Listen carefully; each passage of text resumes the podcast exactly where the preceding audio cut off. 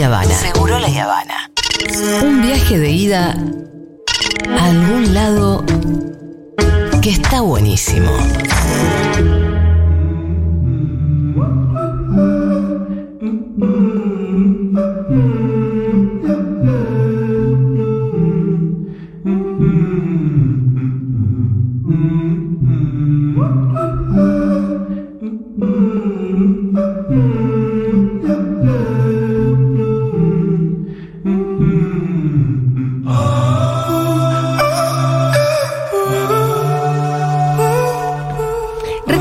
Euforia, ¿no?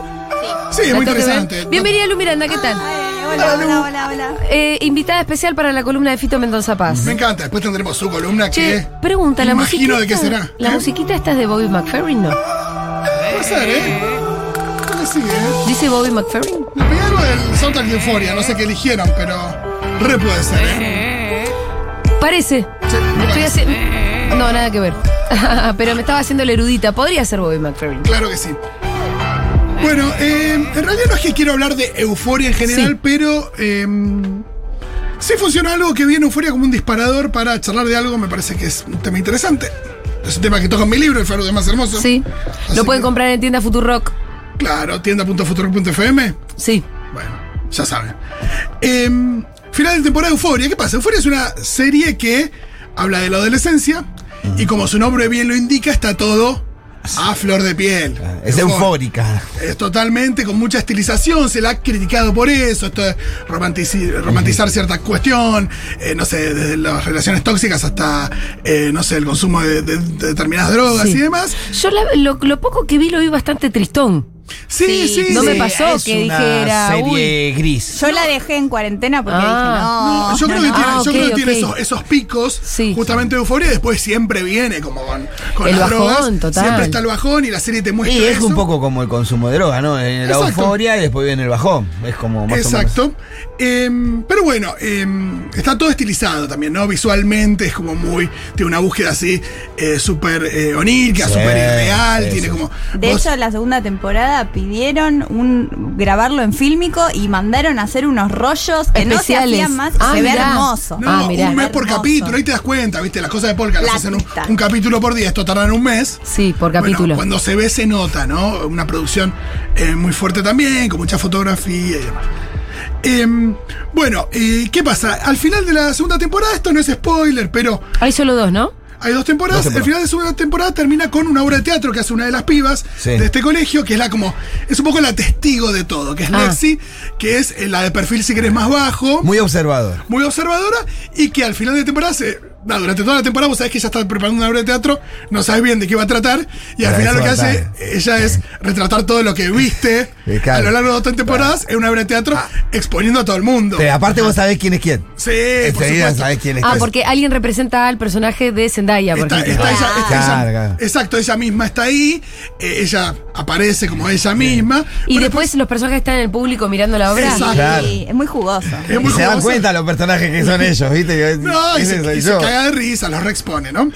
Entonces, eh, después de, de la obra, Que es el personaje Zendaya, que se había visto representada ahí, tiene una charla con ella, donde le agradece por la obra, le dice que le había tocado mucho, y le dice lo siguiente, eh, yo no tengo eso que tenés vos. Dice, las dos atravesamos cosas muy de mierda. No, digo, el Sí. personaje Zendaya se le murió su padre eh, frente a sus ojos de una manera muy terrible. Eh, la otra también tiene unos- unas historias muy, muy heavies. Y le dice, mira, los dos, a los dos, las dos atravesamos cosas muy jodidas, pero vos de alguna manera pudiste hacer esto. Hiciste una obra, lo dijiste, de alguna manera esto de poner las cosas en palabras, eh, como algo sanador, y ella dice, yo no tengo eso, yo no puedo hacer eso, no tengo la capacidad, entonces como que la admira mucho por haber llevado a, a la acción o a, la- o a las palabras lo que sentía, ¿no? Entonces... Que no es un sentimiento menor, no, No. tener cómo expresar lo que sentís. ¿Cómo? Exacto. Eh, Claro. Que a veces Y- eh, uno, las personas encuentran algunos mecanismos muy. Bueno, la violencia puede ser uno de ellos que hablamos Exacto, el personaje de Zendaya, eh, digo, destruyéndose con las drogas más heavy Claro, posibles a partir de la muerte de su papá para de alguna manera poder atravesar el dolor que le provoca eh, y bueno, y admirando a Alexi que lo había hecho de otra manera, ¿no? Entonces después ella recuerda al personaje de Zendaya cuando se muere su padre frente a ella, todo esto va eh, va con un flashback y demás también, pero en un momento dice, lo que más bronca me daba cuando se murió mi viejo es que me decían que estas cosas sucedían por alguna razón. La gente no y me dan ganas de ahorcarlo, no puedo creer. Pero al mismo tiempo, quizás en realidad lo que me querían decir es que tenés que buscar una razón. Como que es lo que te queda, ¿no? Ahí la cosa se va poniendo más interesante. Después vemos las palabras que dice el personaje Zendaya en el funeral del padre, ¿no? Con un, con un flashback que además lo ves también representado en la obra de teatro, todo muy interesante. Y ella cuando habla en el funeral del papá, empieza a describir el momento en que lo encuentra muerto y lo relata con, con mucho detalle, con un detalle como muy cinematográfico, las pisadas de los paramédicos, no sé qué, la luz que entraba, una descripción como muy cinematográfica. Y después ella dice parecía una película, ¿no? Y después se pregunta, pero ¿y qué tal si lo cuento así, si digo que parecía una película? Porque quiero creer que perderte, hablando del papá, es parte de una historia aún más grande. Es como de alguna manera para darle una trascendencia Claro. que no tiene o para darle una trascendencia que, si yo pienso que esto es parte de una eh, historia más grande, puedo pensar que es una historia a la que todavía le puedo dar forma. ¿No? Entonces me gusta la construcción de un relato de eh, se murió mi papá, construyéndolo de una manera cinematográfica, dándole una importancia que por ahí no tiene, se muere mucha gente, qué sé yo. Eh, para Porque es, es algo como muy loco. A mí me pasó con mi vieja, por ejemplo, es muy loco que a la persona que vos querés y la que tenés ahí, de repente no está más y. Ya pasó. Sí. Es así sencillo, como decir, se murió. Eh, entonces, esto- ¿Cómo hacer para llevar eso y por ahí, para poder sobrellevarlo, que sea parte de algo más. más grande por el adorno, decir, bueno, ¿qué tiene que ver mi vida con esto? ¿Por qué? Y mm, entonces de alguna manera esto le da esperanza al personaje Zendaya y es muy hermoso lo que dice también, la idea de cómo, bueno, buscarle... No tiene una explicación, pero por ahí si se la busco, eh, le encuentro una salida a mi, a mi presente. Y ahí me puse a pensar, ¿no? En esto de... eh, por un lado, me puse a pensar que por ahí esa escena, no sé si se lo propuso, propuso el director y el guionista, justificaba todo lo que habíamos visto de, de Euforia antes. Toda esa exaltación, toda esa cosa tan cinematográfica, que decir, bueno, al final son adolescentes que se, que se pelean, se amigan, cogen, toman drogas y lo que sea. ¿Por qué todo tan con tanto glitter? Sí, bueno, por ahí también es por tratar de darle una trascendencia que quizás no tiene. Claro. Eh, me pareció interesante como que quizás hasta justificaba eh, toda euforia esa escena. Y después también me puse a pensar en que es algo que nos pasa y que mm, está esto de la necesidad de contar historias, ¿no? Eh, y ahí me puse a pensar en lo que había escrito yo en el libro, citando gente, por supuesto, porque yo todas estas ideas en general no las tengo, sino que las eh, leo de alguien. Y eh, después leer una parte del libro. Esto es el más hermoso, amigas. La necesidad de contar historias es tan antigua como el ser humano. Cuando no conocíamos la escritura, la oralidad inflaba la memoria de nuestros antepasados, creando identidad y tradición. Desde aquel entonces fuimos navegando en la inmensidad de los lenguajes posibles para hablarnos, definirnos y entendernos a toda escala, por regiones, comunidades, culturas, familias, individuos. Y ahí cito al inspector, a Clarice Lispector, que en las palabras decía, las personas necesitan poder contarse a sí mismas su propia historia. Eh, ahí también, esto es a partir de algo que me enseñó Pam, de un artista que le gusta mucho, que es Sophie Cal, que tiene una obra que se llama Dolor Exquisito, que eh, dice, el dolor no se puede explicar, entonces hay que contar una historia. Y es muy bueno lo que dice Sophie Cal en, este, en esta obra, en este- es un texto que se llama El dolor exquisito de eh, una mujer que vuelve de un viaje que le cortaron, tiene una ruptura amorosa, y la va relatando sucesivamente, como con la repetición a lo largo de la obra, porque después se hizo una adaptación teatral. Y lo que vos ves es que ella cada vez va necesitando de menos palabras a medida que pasa el tiempo para explicarlo. ¿Por qué? Porque el tiempo sana también. Hay una cosa donde, viste que si alguien te cagó, alguien te hizo algo y lo estás contando. No puedes parar de hablar. Sí. Y después, a medida que avanza el tiempo, Ya no, me cagó, ya está. Y por ahí a medida que de sano, hecho, la historia pierde sentido Sí. para vos, pierde Sí, detalle. A, veces sentís Claro. que es un libro entero lo que te pasé, pues bueno, es un capítulo. Sí. Acá es un párrafo, o sea, es una a- frase. Hasta llegar a la frase. Pelotudez. Sí. ¿Cómo la de eso? Pero fíjate que- Ah, Esta es como la culmine, ¿no? Sí, no, te no, no, no lo voy a nombrar. Fíjate que a mayor dolor, mayor necesidad de poner las cosas en palabras.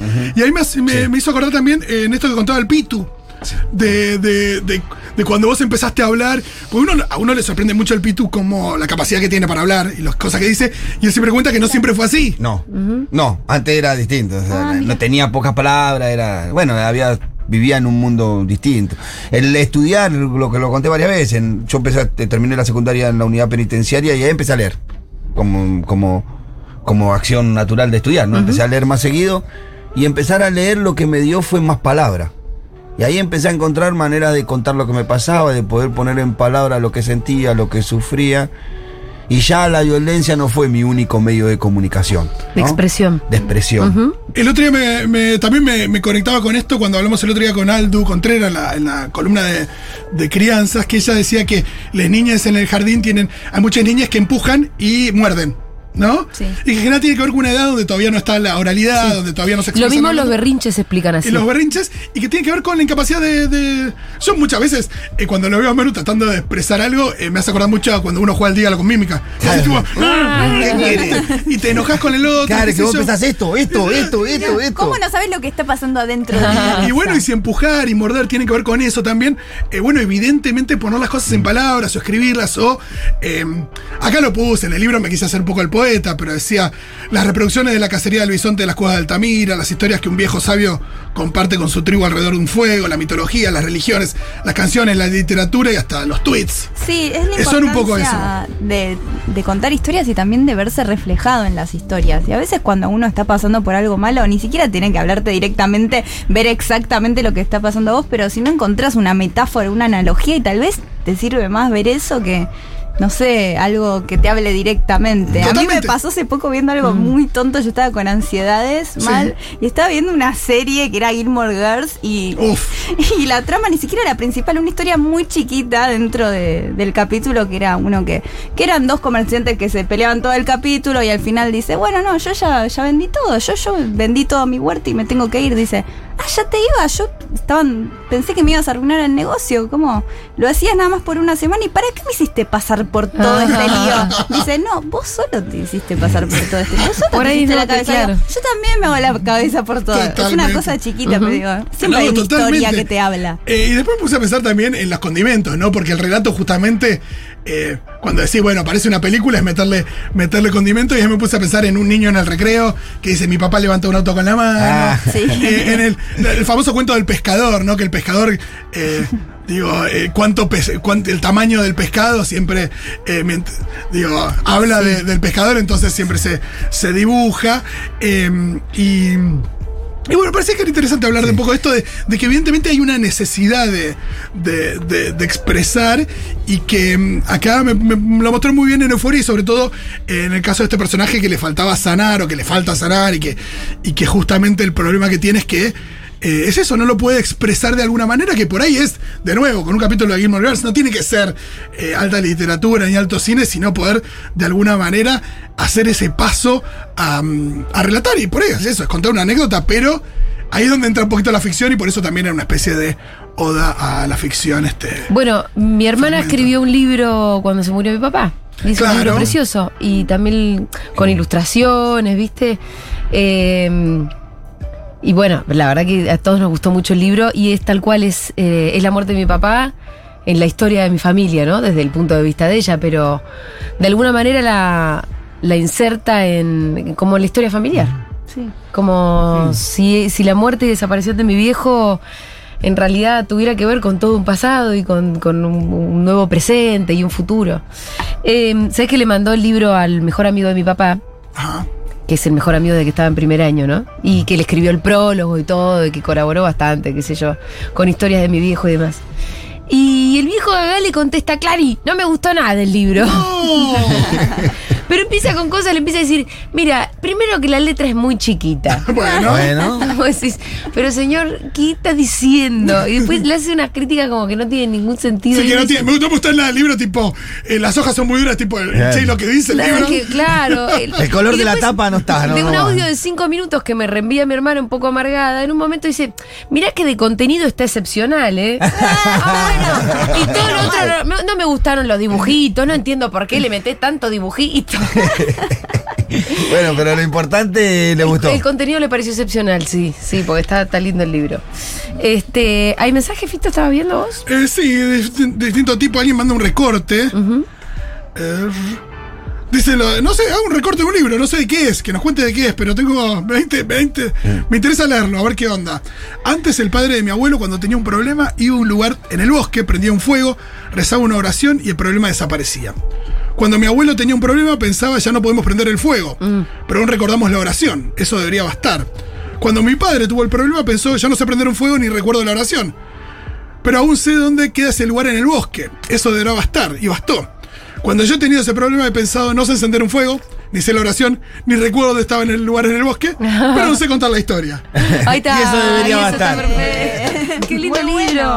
Eh, Muy mandá bueno, los datos. bueno. Sí, mandá de dónde es, eh, pero parece que sea algo de Godard. Claramente puede ser algo de Godard porque es Sí, sí. maravilloso.